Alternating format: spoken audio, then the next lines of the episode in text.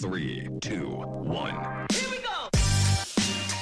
Seja muito bem-vindo, eu sou a Isabela Câmara. E eu sou Stefano Venturato e esse é o episódio bônus de um case para chamar de seu. Hoje a gente vai ouvir algumas dicas muito práticas da Gabriela Augusto, diretora fundadora da Transcendemos e especialista em diversidade e inclusão, e também da Natália Sobral, que é Head de Talent Acquisition na Cargill. A gente vai falar muito sobre como levar é, dicas sobre empregabilidade trans inclusão de diversidade, mas também para trazer um pouco de dica para o seu dia a dia pessoal, para que você consiga influenciar outras pessoas e também ser uma pessoa melhor nessa relação. Bora para as dicas? Bora! Para quem ouviu o episódio principal, a Gabi já deu várias dicas para gente. Uma que eu até já já anotei aqui para fazer depois da gravação, que é colocar os pronomes no LinkedIn. Achei super legal. Mas aí eu também queria mais algumas, Gabi, mais algumas dicas aí mais rápidas, mais práticas, é, para a gente diminuir esse abismo entre o mundo corporativo e também a, as minorias, a população trans. Quais são suas dicas aí para quem está nos ouvindo? Bom, uh, eu falei já sobre a questão de ouvir o outro, mas uma dica que eu posso dar é que, em primeiro lugar, a gente precisa ter preocupação com ouvir, mas ouvir uh, com uma certa certo bom senso também, né? Porque quando eu digo, ah, pergunte, né? Pergunte o pronome, ah, você tem dúvida se é ele, se é ela, pergunte como a pessoa gostaria de ser chamada. Mas quando a gente cai nessa coisa de perguntar, perguntar, uh, às vezes uh, pode acontecer algum tipo de. Não seria a palavra violação, mas quando a gente entra na intimidade do outro, ultrapassa algumas, alguns limites, algumas barreiras. Exemplo, né? Exemplo. Pessoas trans estão cansadas de serem perguntadas sobre cirurgias, assim, ah, genitais, essas coisas. E, poxa, não é uma prática comum, né? As pessoas perguntarem do genital da outra. Então, como a gente tem esse bom senso de perguntar aquilo que é necessário, então, poxa, eu preciso saber pronome, eu preciso saber como a pessoa gostaria de ser chamada. Ok, vou perguntar. Mas, poxa, será que eu preciso mesmo saber do genital da outra pessoa? Né? Se, se eu não tenho intimidade para tal, talvez eu deva tomar esse cuidado. Uh, as pessoas me perguntam também, Gabriela, mas qual que é o seu nome verdadeiro? E assim, meu nome verdadeiro é esse que eu estou usando com vocês aqui agora, né, Gabriela? Então, como que uma pergunta dessa também pode ser invasiva? A gente pode estar tá levantando um nome, um nome que está lá nos documentos pode estar vinculado a uma série de traumas, uma série de situações ruins. Então, como que a gente tem esse, esse bom senso entre perguntar o que deve ser perguntado, uh, não perguntar o que não deve ser perguntado? É, mas mais do que isso também, acho que passa por vocabulário, até linguagem neutra, linguagem inclusiva, um tema que está bastante em alta, né? É, como que individualmente e também a, própria corporação, a própria organização pode uh, pensar nas suas estratégias de comunicação, respeitando os princípios de, de linguagem inclusiva. Então, uh, antes a gente colocava na, PPT, numa entrada de um lugar, né? Sejam bem-vindos, sejam bem-vindos todos os convidados em determinado momento, algumas pessoas começaram a usar o arroba ou X, né? Sejam bem-vindos, às vezes até elegível, né? E isso gerou toda uma discussão sobre a acessibilidade desse tipo de comunicação para pessoas com deficiência.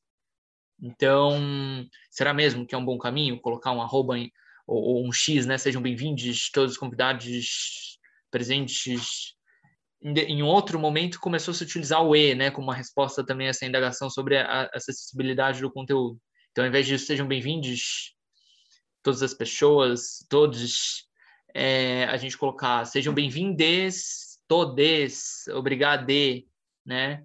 É, algumas organizações, algumas pessoas têm, têm seguido nessa linha, mas aí tem toda uma questão sobre isso tornar a comunicação talvez mais informal, então, como que, assim, na Transcendemos a gente tem seguido para um outro caminho. Ao invés de escrever sejam bem-vindos ou sejam bem-vindes, a gente escreve que bom que você veio, sabe? A gente tem alterado a estrutura desses textos, dessa comunicação, de tal forma que a gente passe essa ideia ou essa mensagem sem excluir ninguém, sem que ninguém se sinta prejudicado. Acho que esse é o verdadeiro conceito da, da linguagem inclusiva.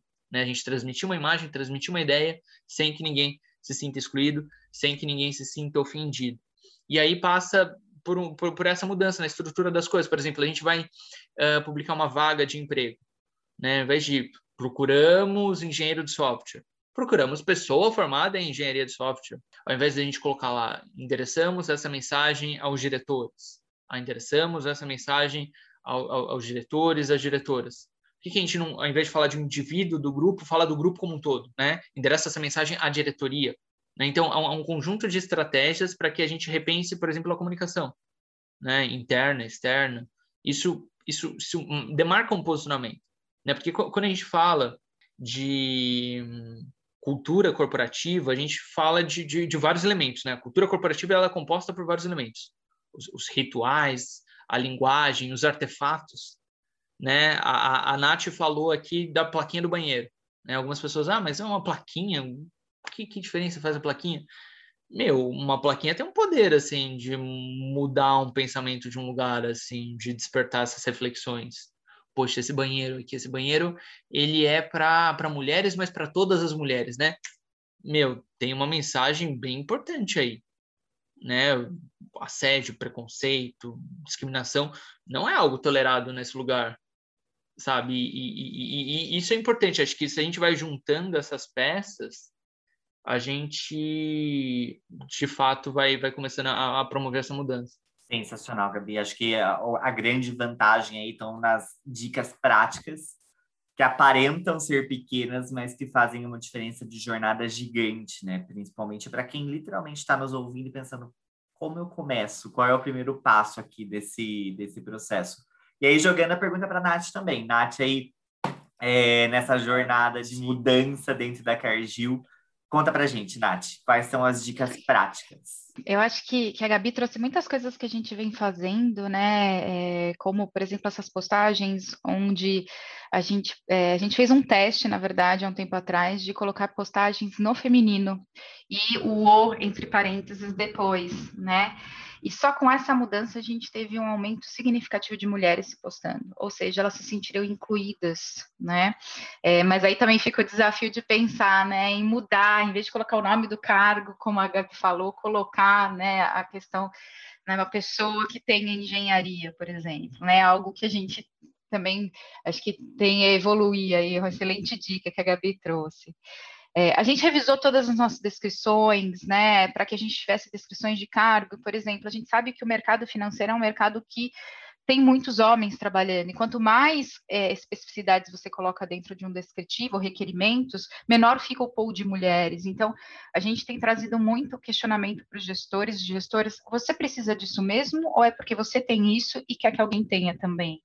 A posição precisa disso, ou é um desejo que você tem? Né? É, então a gente tem trazido algumas, alguns questionamentos e eu acho que isso é algo que é importante, né? Como recursos humanos e como empresa a gente fazer. Uma outra coisa que eu acho que é essencial e, e, e até, né? Não, eu não tenho lugar de fala, mas assim eu sou uma aliada, né? Então as empresas precisam é, trabalhar nessa questão dos aliados. Né? É, a gente tem o Pride, que é um, um, grupo muito forte dentro da Cargill e que tem trabalhado muito com né, as pessoas que não estão dentro né, do, das letras do LGBTQ+, mas de um modo que a gente se torne aliado, porque a gente entende a causa, porque a gente vê que isso faz sentido, que isso é importantíssimo. Essa é a sociedade atual, né? Então, as empresas criem esses, esses espaços onde os aliados possam se juntar e fortalecer essa cultura. Hoje, por exemplo, a gente tem, né, obviamente, o líder da nossa do Pride, ele é, ele é gay, né, ele traz isso na fala dele, mas o sponsor é um homem cis, né? Aí você fala assim, mas um sponsor, homem cis, né? Ele não tem lugar de fala, qual é a propriedade que ele tem para participar das discussões?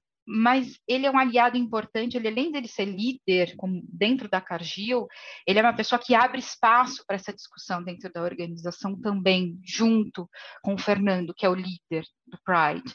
Né? Então, eu acho que a empresa criar espaços e ter grupos onde as pessoas possam entender mais e se aliar às causas faz toda a diferença, porque a gente começa a movimentar dentro de, da empresa, mas isso reverbera para fora né? Então, quantas vezes numa discussão com a minha família eu não trouxe essa temática, o quanto foi para mim importante ter esse espaço de escutar o próximo, alguém que vive isso.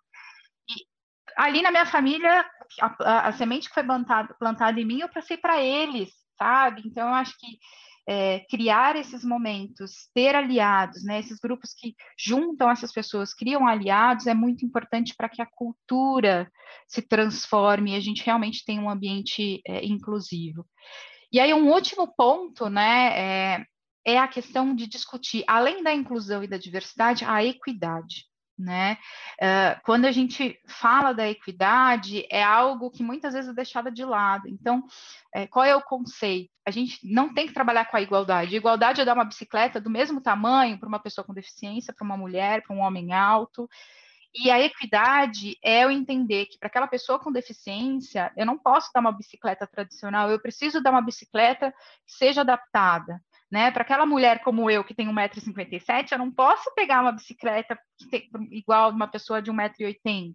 Então, as empresas precisam começar a entender esse conceito de equidade. Então, assim, eu tenho uma vaga, né? Que tipo de coisa eu posso pedir para uma pessoa trans? Que tipo de coisa eu posso pedir para uma pessoa com deficiência? Obviamente, baseado em dados de mercado que a gente tem e também analisando o que a gente precisa para a posição, né? Então, estágio, eu preciso de alguém com universidade, isso é, uma, é default, faz, é uma questão de lei né? Então, peraí, então vamos criar um programa em que a gente não precise ter esse vínculo, porque aí sim a gente consegue, né, é, trazer essas pessoas, essa representatividade trans, por exemplo, né, para dentro da Cargill. Então, eu acho que é isso, né? É, esse conceito de equidade ele precisa ser mais trabalhado dentro das organizações. A gente não pode colocar todo mundo no mesmo barco porque as pessoas têm necessidades diferentes, as pessoas têm formações diferentes, e é isso que a gente tem que respeitar e utilizar no nosso dia a dia para atingir os resultados e mudar a cultura. E muitas dessas dicas, meninas, que vocês deram, elas servem para preparar o terreno, né? Querendo ou não, é, para preparar ali o ambiente que vai receber é, essa diversidade. Aí eu queria só, Gabi, saber se você tem alguma última dica para as empresas que estão buscando aí contratar mais pessoas trans, uma última dica assim mais prática. Bom, eu acho que eu pegaria um gancho, né, do que a Nath falou sobre igualdade, equidade. Assim, no primeiro ano do direito, assim, sou formada, eu não sou advogada, né, não fiz OAB, mas sou formada em direito. E nas primeiras lições a gente voltava lá em Aristóteles, sabe, para falar sobre igualdade. E a gente aprendia que igualdade não é tratar todo mundo igual, é tratar igualmente os iguais, mas desigualmente os desiguais na medida das suas desigualdades. Então, como que a gente define os objetivos onde a gente quer ir? Né? A gente quer, por exemplo, uma demografia na nossa organização que reflita a demografia da sociedade brasileira. A gente quer indicadores de inclusão na felicidade, pertencimento, igualdade de oportunidades, é, bem parecidos, né? De uma mulher negra, de um homem branco. A gente definindo qual que é o objetivo final, a, a a real equidade né, que a gente quer uh, construir, e a gente pode estabelecer mecanismos, diferenças formais no, nos tratamentos para que a gente consiga reverter essa desigualdade na sociedade. Né? Então, eu acho que as empresas que estão tendo sucesso nessa trajetória de diversidade e inclusão estão entendendo esse conceito, né, de que igualdade não é tratar todo mundo igual. A gente precisa arregaçar as mangas e uh, criar mecanismos para reverter esse cenário. Aí, só fazendo um mashup aí para quem está ouvindo a gente, das dicas que a Gabi deu e as dicas que a Nath deu. É, não ter vergonha de perguntar quando a gente não sabe, mas também não abusar ali, sempre perguntar com o bom senso, ter uma comunicação mais inclusiva, analisar ali os requisitos de contratação sempre com um olhar voltado para a diversidade e também trabalhar a questão dos aliados e também né, dos não aliados nessa conscientização. Obrigado demais, Gabi. Obrigado, Nath. Acho que quem está nos ouvindo também sai desse tempo com várias lições de casa, e eu acho que esse é o intuito do um case para chamar de seu, é realmente que a gente ouça o que vocês estão falando, é, traga realmente quais são os principais aprendizados, quais são as principais ações que vocês tiveram na jornada de vocês e consiga levar para dentro das nossas empresas, das nossas casas, para enfim, para todos os momentos em que a gente está andando aí pelo mundo para que quem sabe, eu sei que é um jogo infinito e eu já citei esse livro aqui várias vezes, mas para que cada dia mais a gente esteja perto desse horizonte melhor para com mais equidade para todo mundo. Então é isso, Isa, temos um case, temos um episódio. Não esqueçam de dar o follow no podcast e acompanhar todos os nossos episódios, em qualquer que seja o agregador que você está ouvindo a gente. Compartilha esse episódio e outros com quem você acha que pode beber dessas dicas, que consegue aí se apropriar desse case. E acessem anchan.com.br para entender um pouco mais e conhecer um pouco mais sobre a Câmara Americana aqui no Brasil. Isso aí é lá no nosso site também que você consegue saber mais de como se associar, como ser uma associada da Anchan e claro, também segue a gente nas redes sociais, é só buscar por Antichan Brasil em todas elas. A gente está no Instagram, no Facebook, no LinkedIn e também no Twitter. E vocês que nos escutaram até aqui, a gente quer muito saber a opinião de vocês, não só sobre esse episódio, mas sobre todos os outros que a gente já lançou. Sugestões, comentários, sinal de fogo, reclamações para podcast.anchambrasil.com.br. É isso aí, a gente espera você lá. Esse episódio foi idealizado pela Ancham Brasil com Guilherme Domingues na edição e captação, Vinícius Roque, Victoria Ferrari, Nicole Dias, Camila Zarzuri e Herbert Barlow na produção.